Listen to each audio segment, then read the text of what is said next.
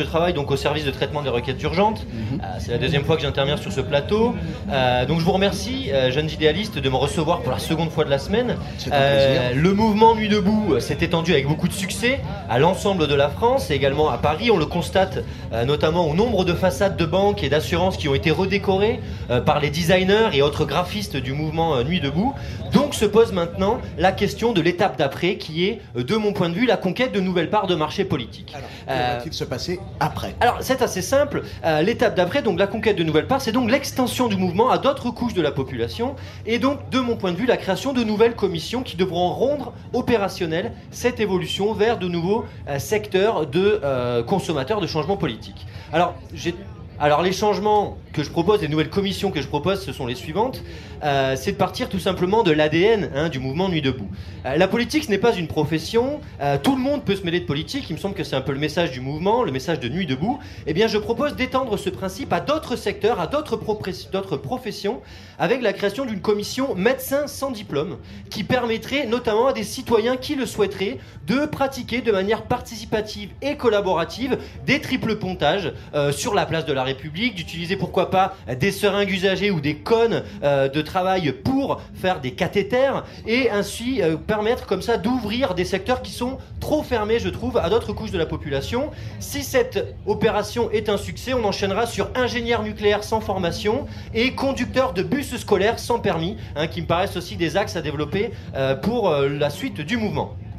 La suite du mouvement, on le sait, c'est également l'enjeu sécuritaire. Tout à fait, tout à Euh, la police joue très souvent la carte des casseurs pour criminaliser le mouvement. De nombreux policiers infiltrent les cortèges. Eh bien, je pense qu'à notre tour, nous devrions infiltrer euh, les forces de l'ordre dès maintenant. Euh, J'ai fait le calcul. Si quelques personnes se portent volontaires en 2023, nous aurons des camarades de lutte au sein des forces de l'ordre. Et donc, je propose de créer une commission secrète qui s'appellera Commission super secrète d'infiltration discrète des forces de l'ordre. Donc cette commission se réunira dimanche à 14h30 au 4 rue d'Oudoville. Euh, je conseille aux participants de venir en cagoule afin de ne pas attirer l'attention sur leur venue.